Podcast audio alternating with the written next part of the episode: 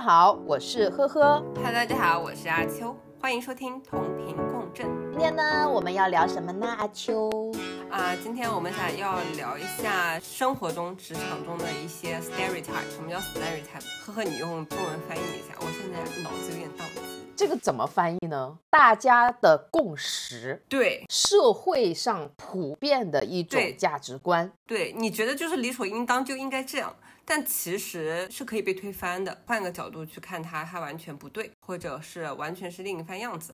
所以我想，我跟呵呵这次想聊一下这些固定思维吧，从小到大养成的一些固定思维，最最简单的固定思维就是单身不一定不幸福，或者是人一定要结婚。女人一定要生孩子。但我们今天是不是忘了一趴？我们要更新一下最近经历了一些什么事情我刚从意大利开完会回来，啊、此刻我们录的时间是中秋节，对，祝大家中秋节快乐。国庆节快乐，小长假快乐。所以怎么样？这次意大利之旅开心吗？开心的，但是非常非常非常非常累。工作嘛，因为之前我也出过差嘛，不管去哪里啊，但凡是出差，都没有大家想的，好像去另外一个城市就是变相度假、公费旅游，并不是的，真的是很累。公费是公费，旅游是旅游。旅游的话，你是有自己的时间的，但是公费跟旅游完全不挂钩，因为我们是完全按照他们的时间去做各种汇报啊，还有一些行程。嗯，最大的感受就是意大利其实挺美的，现在真的有很多地方有 QR code，但是他们和我们的玩法是不一样的。我们是有小程序，他们的 QR code 是跳转 H 5的一个网页链接，然后它呢没有打通，并不像中国这么爽。你扫了这个 QR code，它其实就可以有 payment 这一部分，它只是让你看到一个 digital 的，就一个数字化的 menu。加 digital。不能这样讲，人家也觉得他们是 digital。当时我和我们那边的 IT 还 argue 了一阵子，我感觉中国其实挺卷的，可能一开始某一些软件用程序是 copy 国外的，但最后就会越来越先进，像微信一样吧。跟他们讲微信整个环境的时候，他们都惊呆了。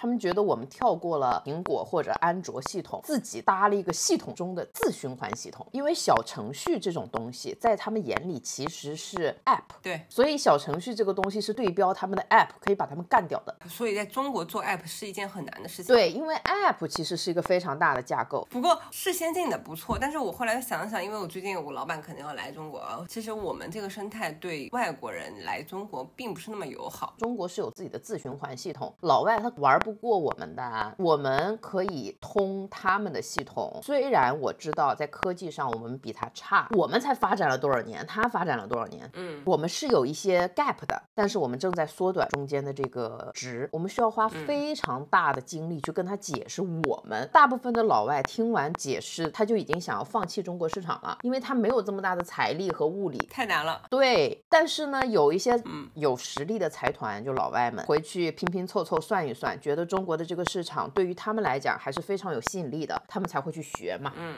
你可能从事 business 的角度啊，那我可能就是从用户的角度，因为我觉得作为个人在中国，你是不是觉得哇，中国真的所有事情真的太先进了作为个人，他们当时在问我阿里、阿里配嘛，啊，支付宝，你知道就是民族血液崛起。在体内熊熊燃烧。对他们其实想说，你们中国把很多东西建得很有壁垒，那不废话吗？凭什么用我们的东西？Come on，你知不知道我们中国现在的那个医保卡上了阿里，任何一个地方的医保卡，比方说你父母他们要来上海去做医保，他们只需要打一个电话就直接可以刷这个医保卡。但是 at least 我直接把我的支付宝绑定我的医保卡，我去看完医生以后付钱的时候，就直接付的是我医保卡上的钱了。但是老外不是的，你在国外看过病吗？反正我是看过，他们现在还是嗯去医院看病，自己付钱，付完钱以后拿着所有的纸质的发票回来自己贴发票，然后再寄给保险公司，而且每一个人的保险公司还不一样，可能会三个月以上不等时间才能拿到你的钱。很可惜的是，老外没办法体会到，因为其实老外目前来中国还是就是有点寸步难行。但是夸老外医保社会福利好的是中国人，而他们真的没有去体验过的中国人都敢胡夸。好的，至少我们的粉丝们现在知道了。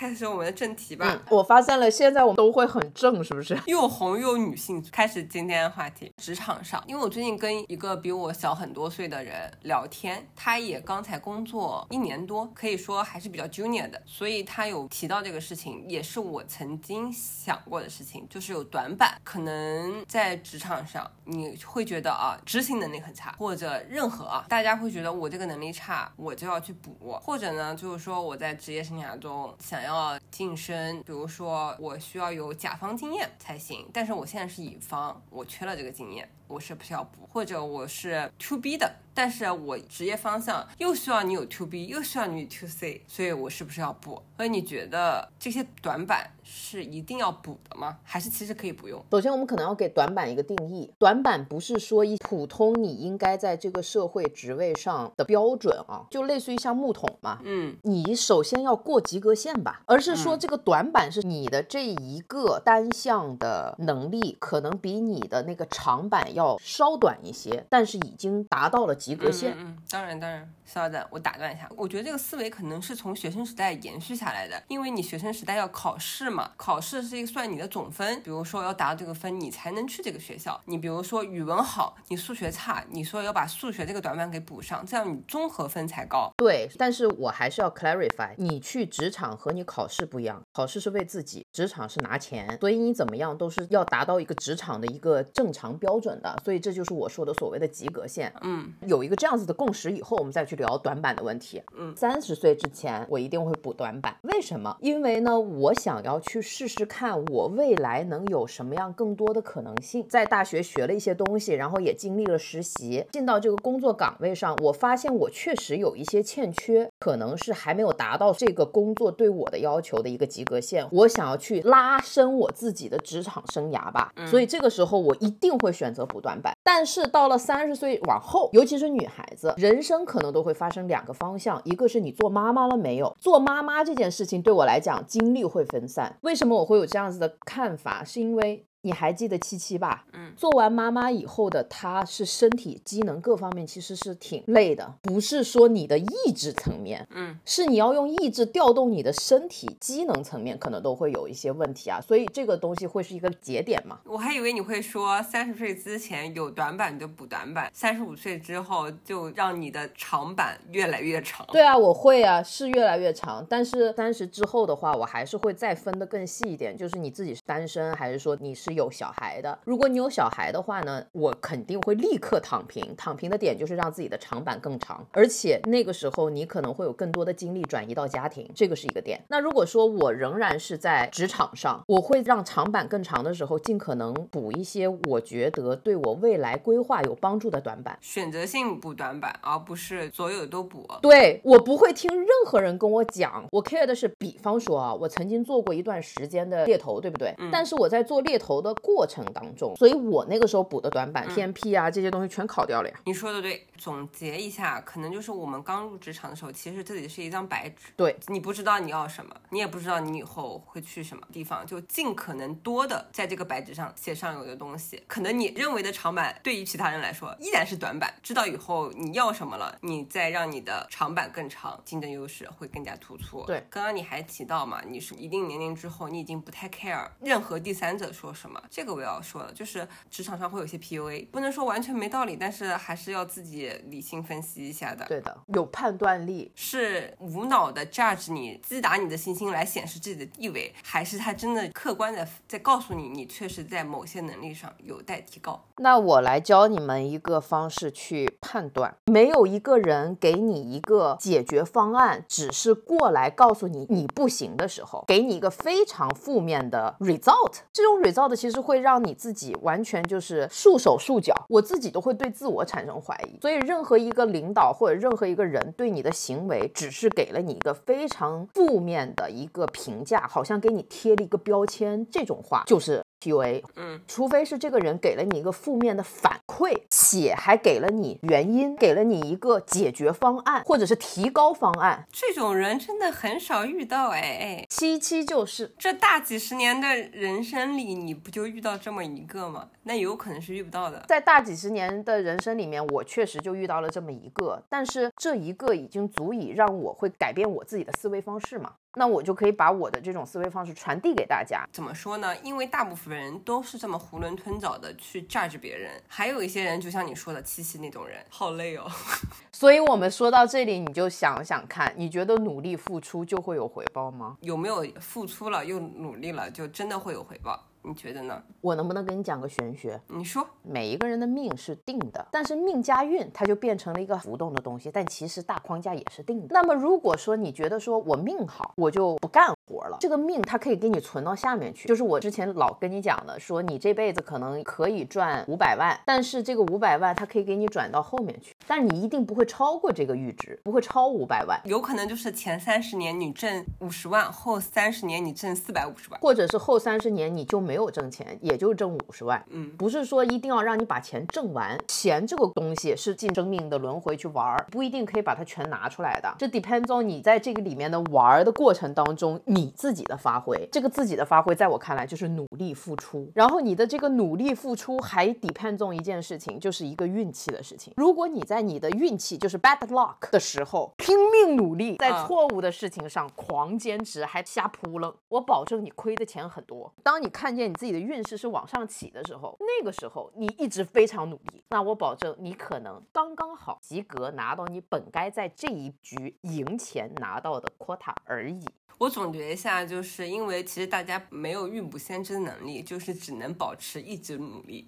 谢谢，没错，这就是我想表达的意思。那我说说我的经历吧。嗯，单看我个人的纵向经历来说，我在我职业刚开始的时候，确实有一段时间是我但凡努力了。我感觉老板会看见，老板会给我升职加薪，那我觉得我的努力和付出是有回报的。但是有些人他会横向对比，比如说我今天努力了一年或半年以后，老板给我加了一千块钱的薪水，他确实是有回报的。但是我看旁边同事、朋友、同学也在今年跳了一次槽，突然涨了五千块钱，薪资翻倍，我就会觉得我的努力好像是没你有那么大的回报。对我理解你的点，每个人花期不同。嗯，你如果想要让自己的幸福感比较高，你就不要攀比。那是这样。真的是光见贼吃肉，不见贼挨打。你怎么知道贼在那里面混得好？所以在这些情况下，一直努力，降低预期，生活才会更美好。没事儿，别跟朋友瞎打听，打听完了以后都是难过的。我跟你讲，好伤心的一件事情啊！在我这小住了几天，因为他是我大学同学，告诉我他现在的美丽生活，在美利坚这个国家，一个月花十几万人民币的开销流水，还觉得生活很不幸福。我默默的看着我自己那微薄的工资，因为都是一个平台出来的，那我会觉得他在凡尔赛。没有，他是认真的，因为他表达的是焦虑，他不是在凡尔赛他现在的生活，他是想说他好焦虑，每个月花这么多钱，但是呢，他自己现在的那个公司已经不怎么赚钱了。然后呢，我听到的不是他的焦虑，我听到的是哇塞，他每个月可以花这么多钱。人比人气死人呀！我说宝贝儿，我很喜欢你，我也很爱你，但以后别来了，行，那下一个这个 stereotype 我们已经有了一些结论，大家就是自己看着办吧。对，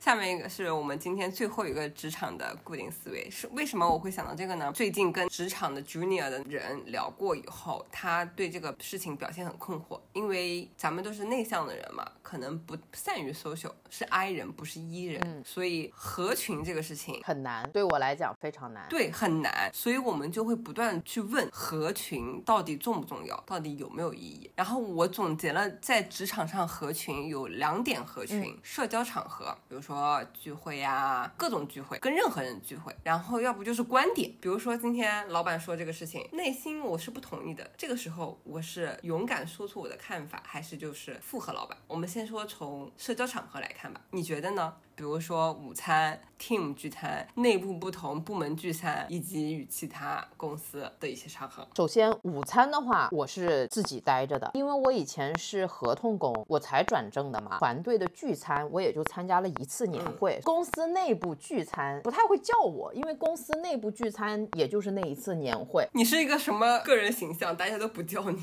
做到大家都不叫你，也是一种本事啊，朋友们。你就不会有那种我到底去还是不去的那种反复横跳。我不会有反复横跳，因为大家都不叫我，我反而觉得很开心。偶尔呢，跟其他本不该跟我关系好的人过来跟我吃顿饭，吃完那顿饭上电梯以后，到公司门口，他都会第一个说：“我走这个门进去啊。”逃开，仪表跟我并没有那么 close，嗯，私交还行的人，可能自己快离职的时候才敢说，我跟呵呵关系还不错。但是在离职之呵呵，你，真的是什么人物？真的是很吓人。人。我刚刚参加了一个什么卡内基说话的艺术的这种培训，然后我一直觉得自己是一个非常非常和善的人，说出这句话的时候，全场哄堂大笑。那你可能对自己有一些误解。是的，我在上面去做一些自我介绍的时候，其实他就会架摄像机录你，你知道吗？后面就有那个一对一的教练 coach 你嘛。第一次录的那个视频，我的妈呀，我好凶哦，就是脸上完全没有哦，完全没有笑脸。你终于意识到了，我被 coach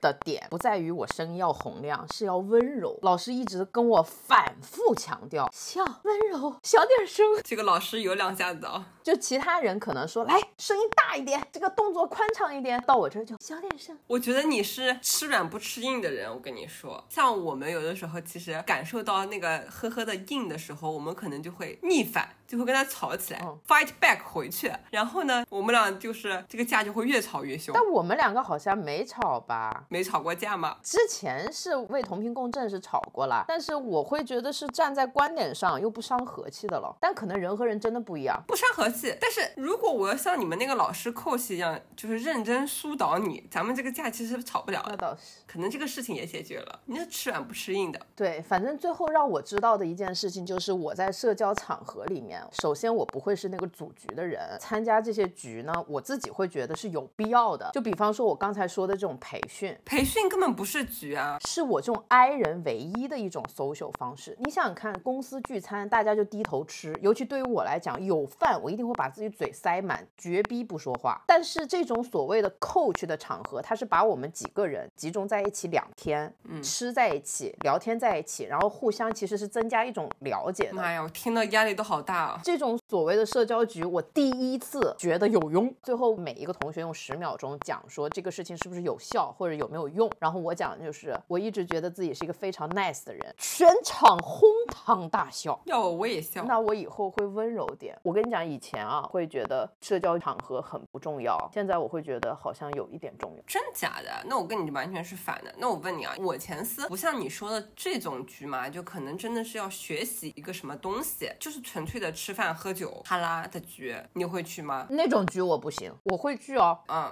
没办法拒绝。如果同事都去，你不去的话，会造成老板的不满，或者说其他同事的看法，我就一定会去。嗯，那你去以后会提前离场吗？会。哇塞，我觉得提前离场也是需要勇气的。其实提前离场的理由是什么？说我有点不舒服，其实就是暗示他我来姨妈了，然后我想离开。这个理由感觉就是没有那么硬，行吧？那我说说我的吧，我是一个非常 typical 的 I 人，我没有你那么刚，以及那么有想法啊。我可能大家一开始约我的时候，我就会觉得啊，如果我不去的话，会不会没有办法跟团队关系搞好？我会担心这个，每次都会非常违心的答应参加这些局，我又不好意思说提前走，就会非常违心的待到最后。那现在呢，我可能就是如果不想去就不去了。不过我真的是碰到过有些同事啊，坚持不参加所有聚会，一定要参加的那种，他们都会提前离场。他们给的理由真的是非常好，哎，他们就说地铁要停了，我就回不了家了，所以我现在一定要走。跟我差不多嘛。如果说是私人组的那种，我是不去的。但如果说是 TB 这种整个团队去的，我一定会去。那你会不会主动？主动是肯定不可能的，连单个人都不会。单个人的话，我可能会，是因为表达谢意。就比方说人家帮我了，吃个饭，我主动一定是还人情，或者说我有什么事儿拜托人家，我会提前跟人吃个饭。那我总结一下，因为现在有些小朋友就一定要有个 yes or no 的答案嘛。对这道题，就是职场的社交场合要不要去？那我建议就是大型的，涵盖所有人的，一定要去。对，中型的，我觉得其实没有去的必要，因为场子大家就是相互哈拉，最后你没有什么有 value 的人际关系结出来，其实没有必要去。反而是那种特别小型的几个人，可能有必要去一下，因为小型的你就真的会跟别人建立强有力的联系，对吧？那好，那下面一个观点呢，就比如说职场上你跟你的同事或者你的老板有意见相反的地方，你会附和还是一个就是说老板我不同意，老板我觉得你你不对，我每次都是老板你不对，每次跟我同事也都是直接给另外一个答案，告诉他们说这个事情应该是怎么样的。然后在这次培训当中，我就发现了特别大的问题，本来你是站在你这边的，人家说了一个观点，然后你就否定了别人，对方一定会难受的，无论你这个。观点是对还是错，一定会遭到对方的反抗，对逆反，那么就会导致这个事情很难进行下去。对，所以呢，合群真的重要吗？关于观点这个事情，我一定还是会表达真实的观点，但是我在表达的过程当中，我会用一些技巧，让这个事情更好被接受。我非常同意你的观点。当你跟别人有不同观点的时候，不代表就是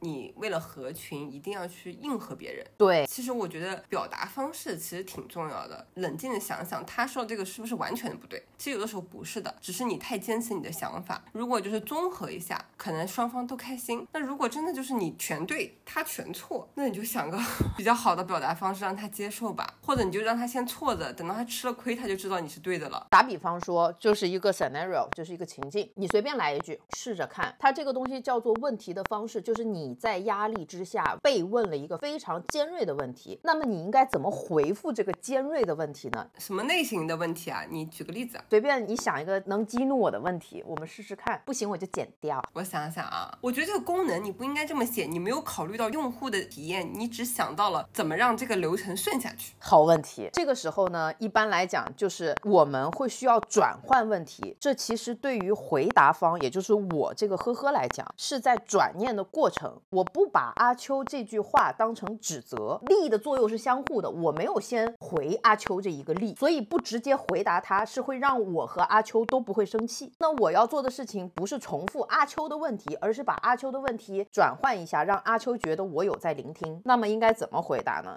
好的，那我来看一下这个功能有什么可以优化的。阿秋，你能给我一些具体的意见吗？哦，我还继续说吗？就是这样，然后你就会跟我真的去探讨这个事情。照我以前的回答方式，我就是直接先进到我为什么会让这个逻辑顺下来的原因。你想要去为自己辩解，不是辩解，就是我可能会觉得我做这个事情是在技术层面上有理由的。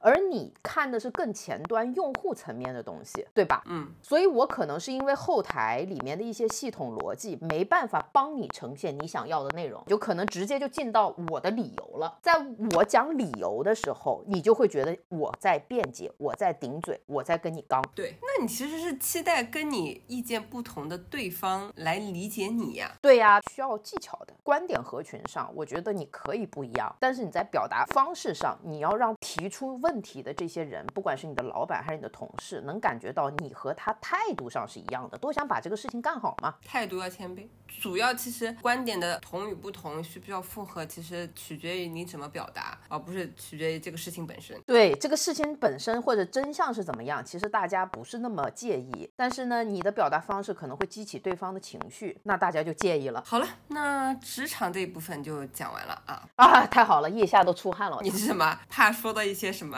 敏感话题吗？那我们现在说说生活方面的固定思维。这个固定思维，浅浅说就是“女为悦己者容”。主要想说的意思就是，有些人会认为精心打扮自己是为了取悦某一个异性。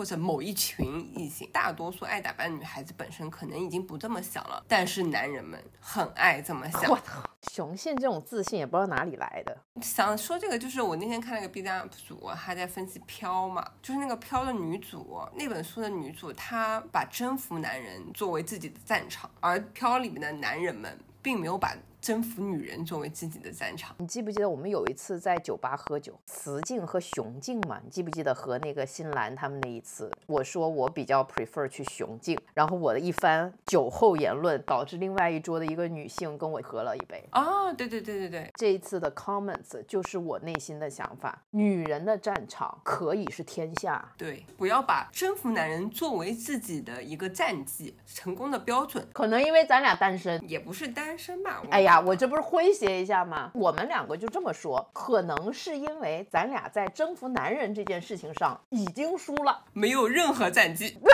也对，也对，我们在这件事情上已经输了。这么一看，是我局限了。女人的战场可以在任何地方，可以是男人，可以是事业，可以是家庭。对，就是说，女人的战场不仅是男人，这件事情是 OK 的。咱俩就是在男人这个事情上输的决绝的，所以我们俩呢 说这番言论，可能也是因为自尊心受损。没关系，你们可以不听。我自尊心并没有受损，我觉得算了，这就是我的短板，我也不想补。哎，我也是，三十五岁短板不想补了。你跟我在这件事情上有很大的共识吗？好不容易，既然有共识，咱们就到下面一个。这跟上面一个相连的，就其实就是全职妈妈或者全职太太这个家庭分工，是被这个就是男主外女主内观念 PUA 的，有没有嘛？大家？我觉得大家有。对啊，不仅是全职的，可能就包括你，你还是职业女性，但是你因为生了孩子，有了家庭以后，把你的重心移到了家庭上，退居二线了，不再有冲劲了。为什么我不能理解啊？你有了孩子，有了家庭，女性就要首先退居二线，而不是男性。另外还有个事情就是，我看到非常多的情侣，我的朋友啊，好像男性为了他的工作去了另外一个城市，女性就要跟着他去到他的城市，从头再来。我觉得这对女生非常的不公平。为什么大家都想？的好像是跟从男性是一种理所应当的事情。等一下啊，阿秋，这是两件事情。嗯，第一点啊，我们先说生育这件事情。这次不管是跟七七还是跟我的好朋友，她做妈妈了嘛？她以前自己开公司，女强人的要死的那种人，孩子生在美国，然后她自己在美国照料小孩。关于男主外女主内，嗯，很多女性会放弃所谓的事业去照顾孩子。很多放弃事业的女生，不是因为她们自己真的可以成为女强人，大家。都是成年人，在他们的价值观里面，他们自己很知道权衡的，这是第一点。行，我们就不多扒开来说这种东西了。第二件事情是怀孕呢，十月怀胎，他跟我讲整个生产内容，讲到我头皮发麻。真的，我觉得我们下一期可以做一期，就是关于生育代价的这个事情。可以。所以当这个十个月的孕育的过程，会让女孩子对这个小朋友的，就是连接好深。爸爸没办法做到，是因为爸爸就像我们这种人啊，买了一只宠。物一样，宠物它没有真的那种链接感，女性是不一样的，这是天性。所以我能回答一点，关于女性为什么愿意啊放弃去外面打拼，你有的时候想不想躺平回家啃老？有这个想法吧？非常。每天，所以说人性是一致的，大家都希望有一个人可以提供好的生活质量，然后让我们不要这么拼。你只是想啃老，他们啃老公，而且那个时候他们还可以自己树立一个非常光辉的一个 title，叫做全职妈妈。抚养小朋友这件事情本身也花费了他们特别大的精力，很痛。那我就很好奇，男性有这种依赖性吗？完全没有吗？男性只有在这个小朋友生下来以后，让他带养。去付出劳动，去喂奶啊，做这些事情，他才能感受得到这个孩子是孩子。但是女人不一样，女人从她去听什么胎动啊、翻身啊，就是小朋友的拳头打出来了呀，她都看得到。我懂你的意思，怀胎十月这个感情连接肯定不能跟突然出来一个那个感情相比嘛。但是就像你刚刚说的嘛，就是我偶尔也会有依赖性，比如说躺平回家啃老，男的没有吗？男的也有啊，所以很多人想要找富婆嘛。这个是有的，但是你要知道，一对夫妻他不可能两个人都躺嘛。是呀，有的选的时候，那女生又有小孩要照顾，她自然而然会愿意 prefer 躺嘛。有个借口，她也不算借口，因为本身就很疼。双引号，而且真的会忘记事情。可能夫妻双方在生小孩、怀孕之前商量好。我是说他们的各种地位啊，各种状况，他们可能都是持平的，就是相当于五颗血。女孩子生孕的时候，突然就莫名其妙掉了三颗血。对的。男的还有五颗血，所以你跟我讲生育的这个事情，我们是这样看的。但是你说观念的话，脱口秀傅首尔他不是跟老刘离婚了吗？很多人拿他和那个 Papi 酱去比。因为都是女主外男主内嘛，嗯，看 Papi 酱对她老公说的话呀、做的事情啊，还有马萨基的她的自尊心啊，我是觉得男主外本身就很符合男生的狩猎心态，就像我刚才说的，女生孕育的这个生理条件天性是一样的，男生就是喜欢往外跑嘛，所以当你逆着他的天性做的时候，你要付出更多的情绪价值去管理他的自尊心。去哄他，其实好累哦。这个是一种权衡和代价。说白了，就是正常男生和女生，如果他们两个的收入差不多点儿的话，还是会让男生更去主外的感觉。你想想看，但如果说是那种女生，哇塞，那种几何基数的大于男生的话，那个时候，如果你像傅首尔一样的经营婚姻，就比较强势。无论你是几何基数还是什么，一定会导致婚姻破裂。我感觉傅首尔其实他的性格就纯纯的有点像男性，就是成功以后又有爹味。比如说我爸当领导嘛，回家的时候就喜欢以教育的口吻，以颐指气使的口吻去跟我说话，跟我妈说话。我感觉傅首尔就是这样子。傅首尔就是的，但是 Papi 这样不是，Papi 是那种情商很高。那做女的也太难了吧？我挣的比你少的时候，你要在家叨逼叨，还不给我情绪价值；我挣的比你多的时候，我还要给你情绪价值。那你就找一个以女性为生的男性啊。日本有一个很牛逼的博主，一个男生，他就是交往了非常多的女女朋友，然后他从来没有工作过，他是日本早稻田的高材生，女朋友都愿意为他付出一切，房子写他名，然后还想跟他结婚，但是他不结婚，一直是他女朋友。供养他的，他会有 part time 的 job，他会通过这种兼职的工作获取到一些钱，然后还会给这个女孩子花钱。他并不会强求这个女生给他花钱，但是他会在家里打扫卫生，每天给你做饭，而且都是营养均衡，还陪你一起健身。你想想看，这样的男朋友，你愿不愿意花钱养一个？这种男的，因为太优质了，所以一票难求。对的，他造成了那些很优质的女性去求娶他，想想都不敢想，好优质啊！大家心态放平。点，我认真的跟你讲，你怀胎十月以后，马上把你和小朋友分开，这件事情本身就很难让一个女人做到，这是逆反了女人自己的本人的天性。哎，当然要除天性，权衡利弊啊。如果你做出了这个决定，就是女主内男主外，我觉得 OK。但是可能有一些比较年轻的女孩子是没有多思考一些问题的，男的去到哪个城市，我就去哪个城市。还是要思考一下，一定要想的点就是，婚姻并不是给你带来很多的安全感，只有你自己可以做任何决定的时候，不要有所谓的侥幸，没有理所当然的，要分析一下，要学我这种不要脸的精神，直面自己的那种。阴暗面，比方说，我刚才说，女人的战场不仅是男人，是因为在我眼里，我已经在男人这件事情上输得透透的了。我不希望我其他的人生还有短板，这个可能是我内心的一个小阴暗面。那男主外女主内，whatever 这件事情本身，如果你是觉得他挣钱可以让你享受的话，你就要承担一个风险，就是哪一天他不给你花的时候，你是否能够负担得起小孩和你那个时候的生活质量，或者你愿不愿意降低你的生活质量？挣钱。钱的这种唯一的工具交给了另外一个人，你就得仰人鼻息，人在屋檐下不得不低头，低得下你这个头就行。对，要有经济主动权，然后还要看这个男的后面会不会会出轨。所以总的来讲，就是已经不像我们父母年代那个爱情故事了，对吧？觉得离婚是件大事儿，出轨是一件不得容忍的事情。在现在这个社会，好像觉得挺自然而然的，不行就离。对，那如果是这样的话，我会建议女孩子千万别放弃自己。好嘞，最后一个话题，关于朋友的。问一下你，就是你觉得我和你的友情是神仙友情？哇哦，那我们没办法跟大家描述什么是神仙友情。有事儿 call，没事儿各自忙各自的。所谓的两肋插刀，我觉得这个是两个人的一种共识。我先提出一个需求，你满足得了我的需求，我会非常的感恩。还有一种的话，就是我提出了需求，你没办法帮我，我不会任何怨言，因为不帮才是本来的样子。边界感是不是？你又不是我妈，就算是我妈，她也不屌我嘞。因为我之前是遇到一些朋友啊，因为可能是我性格也比较弱的原因，我之前有一些朋友，他们是不断的向我索取，却从来不付出。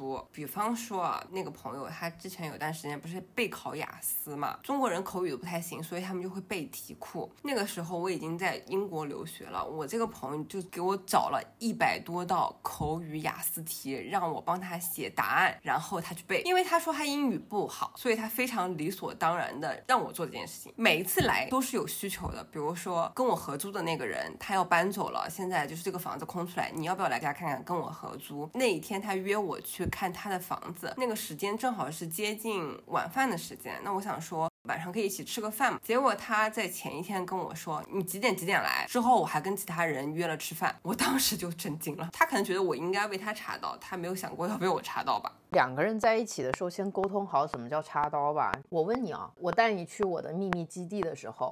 你通过一阵子跟我交往下来，你才应该会感受到交往的时候的那种真诚和付出。嗯，因为你终于知道我是一个非常冷漠的人。你是因为了解我的为人以后，你才会知道我对你是热情，对吗？嗯，所以我会觉得需要时间了解这个人的为人。这个人的为人，他如果是个暖男，但他对你是一般暖，而不是热烈，就不应该跟他在一起玩了呀。如果说他是一个像我这种很冷漠的人，如果愿意 make time for you，就还蛮。蛮值得骄傲的，这个是我的点啊。我理解了，就是因为其实现在有一些人特别没有边界感，觉得我跟你是朋友，只是想占你便宜吧。哦，也是，真正的神仙友谊就是了解对方，知道对方的点和极限、底线在哪，并且对对方的付出是心怀感恩，而不是觉得理所应当。对的，而且你要觉得，不是说付出是不是理所应当，不付出才是理所应当。你都不应该因为别人不付出而生气。如果你会因为你的朋友或者你的同事对你没有产生期待的那样子的行为，说一些比较极端的例子啊，比如说你通过讨好别人让他成为你的朋友，他确实跟你有一些关系，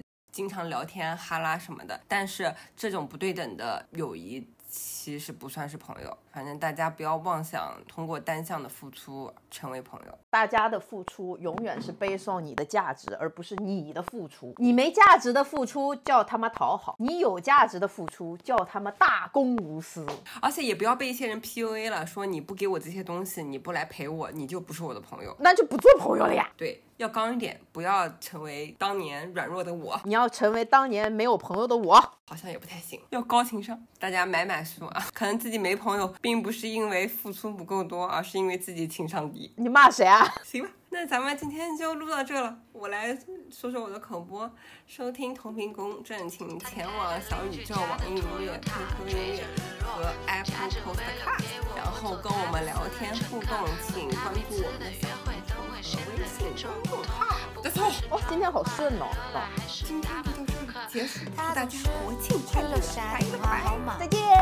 从不肯让我送回家听说你也曾经爱上过曾经也同样无法自拔。你说你学不会假装潇洒我别太早放弃把过去全说成一段笑彼此。